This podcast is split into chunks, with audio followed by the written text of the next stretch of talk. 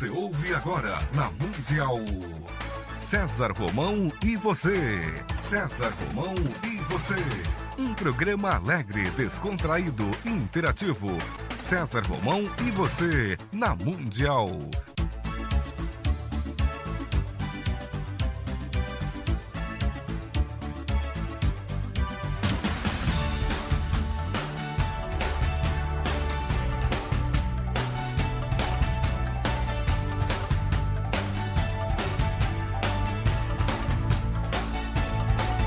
Toda a força pra vencer e o saber pra comandar. Tudo isso um dia vai chegar. Na jornada que começa, mil perguntas vão surgir. Vai achar suas respostas, vai saber aonde ir. Só você vai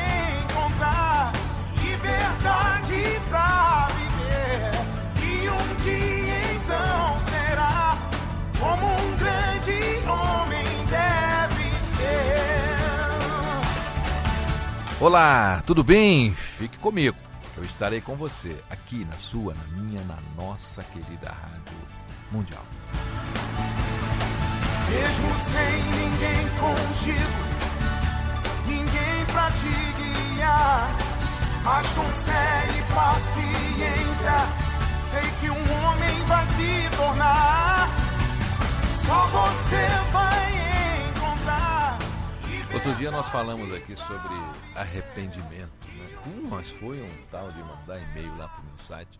Coisa impressionante. Muito obrigado, você que participou, você que escreveu, você que colocou ali a sua a sua opinião. Né? Eu me lembro que eu disse aqui que a gente não devia pedir para que Deus tirasse os nossos pecados, a gente tinha que ir lá e pedir desculpas para quem a gente ofendeu, com quem a gente cometeu o pecado, né? E que pecado seria esquecimento. Então, sai correndo aí de novo, tá certo? Vai lá pedir desculpa, vai lá pedir perdão para quem você magoou. E essa história sempre, sempre me remete a um fato interessante da tradição sufi, por exemplo. É, a, a primeira vez que, que Shibli se tornou conhecido foi quando Mansur al-Hilaj estava sendo assassinado. Muitas pessoas já foram assassinadas no passado, né, por outras pessoas que se diziam extremamente é, religiosas, né? Jesus foi assassinado, mas nunca houve um assassinato como o que ocorreu com al-Hilaj. Primeiro cortaram suas pernas, ele ainda estava vivo. Depois, as suas mãos. Então a língua foi cortada e os olhos arrancados e ele continuava vivo. Ele foi cortado em pedaços. E qual foi o crime que Mansur cometeu? Na época ele havia dito Analhaq, significa eu sou a verdade, eu sou Deus. Todos os Upanishads declaram isso. Eu sou Brahma, né? Alam Brahmahamas. Eu sou um ser supremo. Mas os maometanos na época, eles não poderiam tolerar isso, era demais para eles, né? E Mansur, ele foi um dos grandes sufis, e quando começaram a cortar suas mãos, ele olhou para o céu, rezou para Deus e disse: Você não pode me enganar. Eu posso vê-lo presente em cada uma dessas pessoas aqui. Você está tentando me enganar. Veio como assassino, você veio, Deus, como meu inimigo. Não importa. Eu lhe digo: qualquer que seja a forma em que você venha, eu o reconheço, porque eu reconheci dentro de mim mesmo.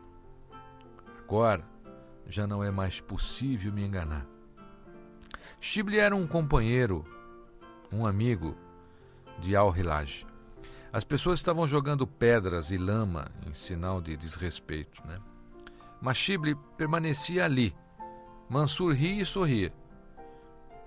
Subitamente ele começou a chorar porque Shibli havia jogado uma rosa para ele.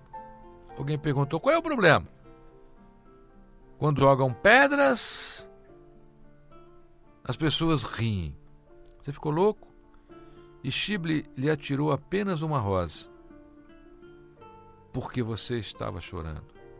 Mansur disse: As pessoas que estão jogando pedras não sabem o que fazem. Mas Shible sabe. Para ele era difícil obter o perdão de Deus. Os outros seriam perdoados, porque estão agindo em total ignorância. Não podem agir de outra forma, porque quando você só tem ignorância no seu coração, na sua mente, é isso que você vai expressar. Em sua cegueira, isso é tudo que as pessoas podem fazer. Mas Shibley era um homem que sabia disso. É por isso que ele estava chorando. E o único homem aqui que está cometendo um pecado é o homem que está chorando. E o que Mansur falou mudou a vida de Shible completamente naquela época. Ele jogou fora o Alcorão, as Escrituras e disse: Eles nem mesmo puderam me fazer entender isso. Todo conhecimento é inútil. Agora eu vou procurar conhecimento adequado. E mais tarde, quando lhe perguntaram por que havia tirado a flor, Shible respondeu: Eu tive medo da multidão. Se não jogasse nada, poderiam pensar que eu pertencia ao grupo de Mansur poderiam se tornar violentos também em relação a mim. Eu joguei a flor. Era apenas uma solução intermediária. E Mansur estava certo. Ele chorou por medo, por covardia. Chorou porque ele se compactuou com a multidão. Mas Shibli entendeu e o choro de Mansur acabou se tornando uma grande transformação. Quantas pessoas por medo da multidão. Quem é a multidão? A multidão são seus amigos, são as pessoas que estão do seu lado, são as pessoas que vivem falando aí na, no seu ouvido 24 horas por dia. Quantas pessoas abandonam o seu caráter, abandonam os seus ideais, abandonam a sua real forma de viver para viver de acordo com a multidão, só para não ofender a multidão. Quantas pessoas se compactuam com a multidão? Você está fazendo pacto com quem? Você está fazendo pacto com você, com o que os outros vão pensar? Você está fazendo um pacto com os seus sonhos ou com os sonhos que estão enlatados aí nas prateleiras do mundo? O quão honesto, o quão honesta você tem sido para com você? Você realmente está vivendo a vida que você gostaria de viver? Está fazendo as coisas que você gostaria de fazer? A quem que você está tentando agradar primeiro, antes de agradar a você? Esse é um, é um grande problema na vida de muita gente. Né? As pessoas procuram primeiro agradar os outros, para depois fazer bem a elas. Vão fazer bem para os outros, para depois fazer bem a elas. Você já reparou que você está sempre em último plano? Primeiro é o marido, primeiro é a esposa, primeiro é a escola, primeiro é a faculdade, primeiro é o trabalho. E você? Em que nível você está? Em que plano você está? A partir de hoje, lição de casa para você. Com quem você está se compactuando antes de se compactuar com você? Primeiro, você faz um pacto com você. Primeiro, você, você põe as coisas como devem ser com você. Aí sim, você vai atingir um estágio legal de coração, de mente, de alma. E aí você pode sair por aí como você é, não como a multidão quer que você seja. Tem aí um, um pouquinho de compaixão de você, tá bom? Bota a mão no teu coração e faz um pacto com você hoje, antes de fazer com as pessoas que estão à sua volta. A pureza da resposta das crianças é a vida, é bonita e é bonita no gogó. Viver e não terá vergonha de ser feliz. Cantar e cantar e cantar a beleza de ser um eterno aprendiz. Ah, meu Deus, eu sei, eu sei que a vida devia ser bem melhor e será. Mas isso não impede que eu repita. É bonita, é bonita e é bonita.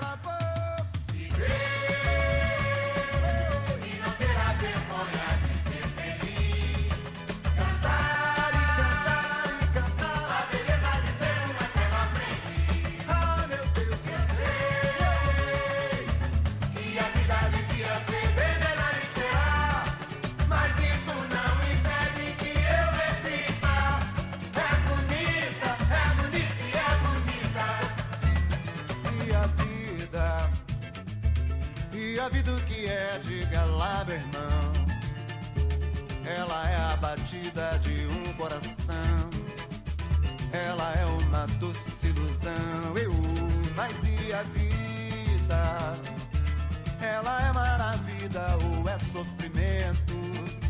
Ela é alegria ou lamento? O que é, o que é, meu irmão? Há quem fale que a vida da gente é um nada no mundo.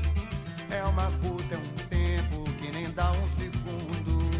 Há quem fale que é um divino mistério profundo. É o sopro do Criador, numa atitude repleta de amor. Você diz que é luta e prazer, ele diz que a vida é viver. Ela diz que melhor é morrer, pois amada não é e o verbo é sofrer. Eu só sei que confio na moça e na moça eu ponho a força da fé. Somos nós que fazemos a vida, como der ou puder ou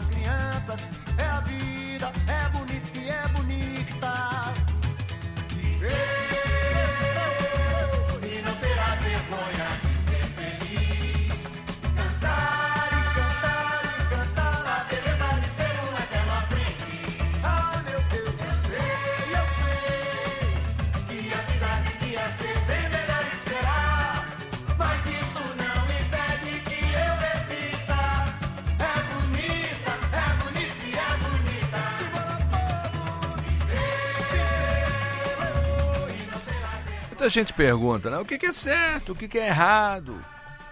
Percepção é certo e a não percepção, na minha opinião, é errado. Não se deve rotular as ações como certas ou erradas. Né? Eu não digo que a violência é errada, algumas vezes a violência pode até estar certa, sei lá. Eu não digo que o amor é certo, algumas vezes o amor pode estar errado. O amor ele pode ser dirigido à pessoa errada, por motivos errados. A pessoa diz que ama a sua nação, isso é errado, pois o nacionalismo, às vezes, é, é até uma, uma coisa constrangedora. né? A pessoa diz que ama, mas ela não age de acordo com o que ela está dizendo. Então ela ama a sua nação, mas ela joga lixo na rua, ela picha muro, ela briga por uma vaga no estacionamento, né? Ela xinga você na rua. Aí outra pessoa diz que ama a sua religião, mas não pratica a sua religião. Essa pessoa pode matar, assassinar, queimar os templos de outras pessoas. Quer dizer, eu amo a minha religião, então eu vou destruir a religião dos outros. Né? O amor nem sempre está certo e a raiva também nem sempre está errada. Então o que é certo e o que é errado? A percepção é o certo. Se você está com raiva, mas em total percepção, até a raiva poderá estar certa. E se você estiver amando sem percepção, mesmo o amor pode estar errado. Então deixa a qualidade da percepção estar presente em todos os seus sentidos, em todos os seus atos, em cada sensação sua, em cada sonho, em cada imagem que você tem. Deixa que a qualidade da percepção entre aí no seu ser cada vez mais. Tome um banho de percepção todo dia. Então, qualquer coisa que você fizer será uma virtude, contanto que você tenha percepção. Então, qualquer coisa que você fizer será uma bênção, porque quando é que a gente faz coisas abençoadas? Quando a gente faz essas coisas com percepção. Deixa eu lembrar para você uma situação que ocorreu durante a vida do, do, meu mestre Jesus, né? Você lembra que ele pegou um chicote e entrou no grande templo de Jerusalém, né? Uau, um chicote nas mãos de Jesus, né? Era isso que Buda queria dizer quando falou: uma mão sem feridas não pode segurar veneno. E Jesus pôde usar um chicote, não há problema nisso, pois o chicote não tomou conta dele. Ele permaneceu alerta, com uma grande consciência. o templo de Jerusalém, você se lembra disso, ele havia se tornado um abrigo de ladrões. Havia mercadores dentro do templo e eles estavam explorando né, todas aquelas pessoas. Jesus entrou sozinho no templo, revirou as bancas de mercadorias, jogou todas as mercadorias no chão e criou uma tamanha balbúrdia ali, uma bagunça que os, os mercadores acabaram saindo do templo. Né? E eles eram muitos, né? E Jesus estava sozinho.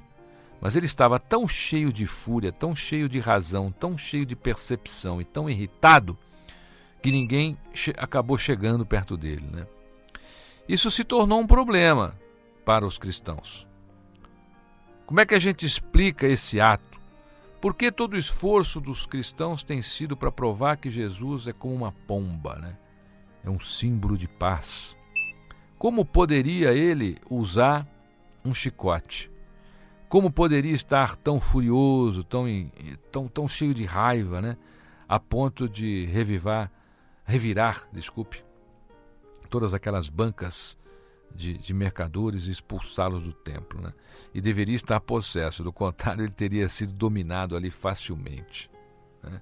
E Jesus é uma pessoa que criou feridas nas suas mãos, e é como disse Buda, né? uma mão sem ferida não pode segurar um chicote. A sua energia aquele dia deve ter sido tão tempestuosa né, que os outros não podiam enfrentá-lo os sacerdotes e os mercadores fugiram gritando, dizendo: Ele está louco, ele está louco, ele está louco. Na realidade, muitos cristãos evitam essa história, né? Mas não há por que evitá-la se você compreender que Jesus é completamente inocente.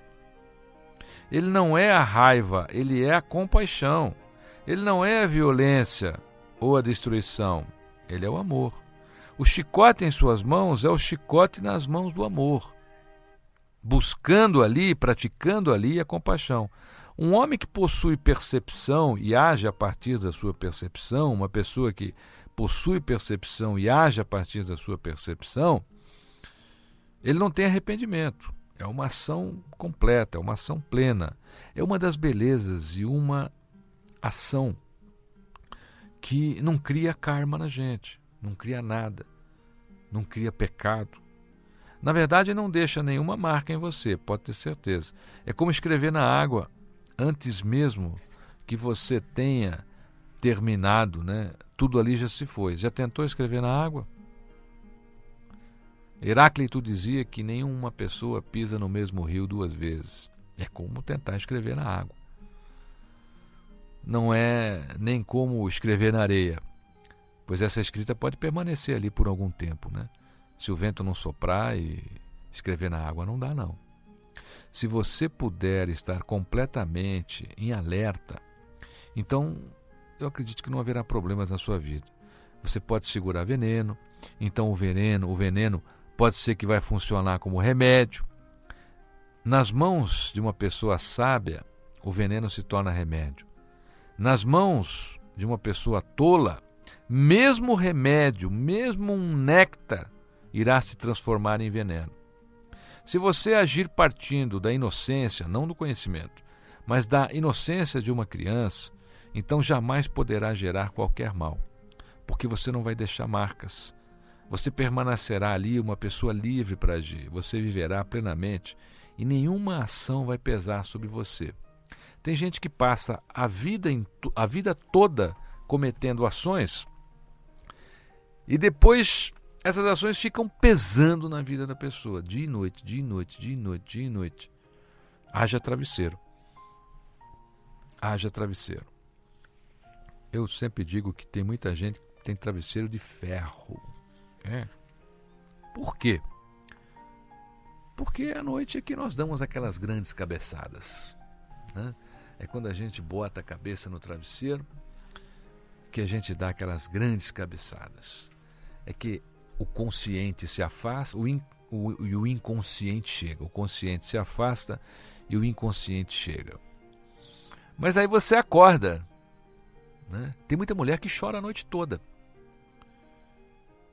Tem muita mulher que chora a noite toda por, por, por causa do, do que fez para determinadas pessoas. Tem muito homem que passa mal a noite toda, né? Porque fez alguma coisa errada. Mas e aí? Acorda de manhã? Mudou? Não mudou. Uma coisa interessante isso. A pessoa sofre com seu travesseiro de ferro durante a noite, mas pela manhã, quando ela tem chance de mudar, ela não muda. Ela continua agindo exatamente como estava agindo. Ela continua fazendo as mesmas coisas, continua com as mesmas safadezas com os outros, com as mesmas coisas que não deveria fazer. Onde é que está a compaixão dessa pessoa para com ela mesma, né? Onde é que está a vontade de ser maior do que os problemas? Tem gente que não quer ser maior que problema, não. Tem gente que quer que o problema seja maior para ela. Quer dizer, você fala assim, eu quero ser, eu quero ser maior que o problema. Não, meus problemas têm que ser maior. Eu, eu não posso ser maior que os meus problemas. Os meus problemas é que tem que ser maior do que eu.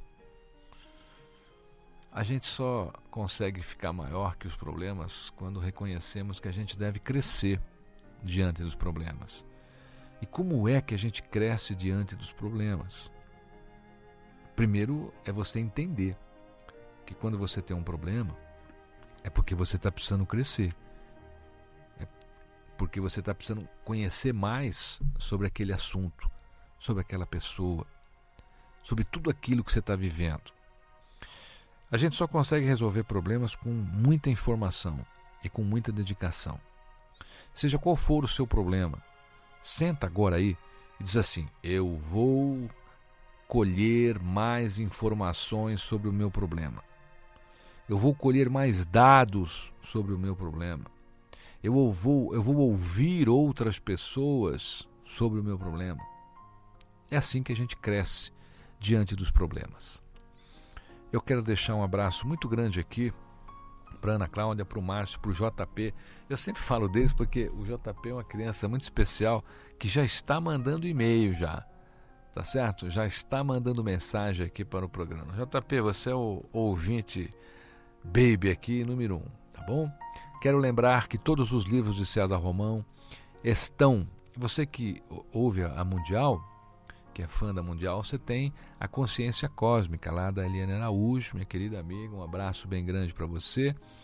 Lá você encontra todos os livros do César Romão. Mas você também pode encontrar todos os meus livros, inclusive A Semente de Deus, na sua edição comemorativa, nas redes Saraiva e na rede Siciliano de Livrarias. E nas outras também, La Selva, e, e, cultura e tantas outras aí. Basta você entrar lá ou no site ou ir a estas livrarias e você poderá encontrar lá os meus livros, tá bom? Hoje nós tivemos um papo aqui de pé de ouvido. Eu espero que essa conversa tenha causado aí alguma reflexão em você de alguma maneira e que essa nossa conversa hoje, esse nosso encontro hoje possa evidentemente ser nutritivo para você. Para mim foi. Fique comigo, que eu estarei com você aqui na sua, na minha, na nossa querida Rádio Mundial.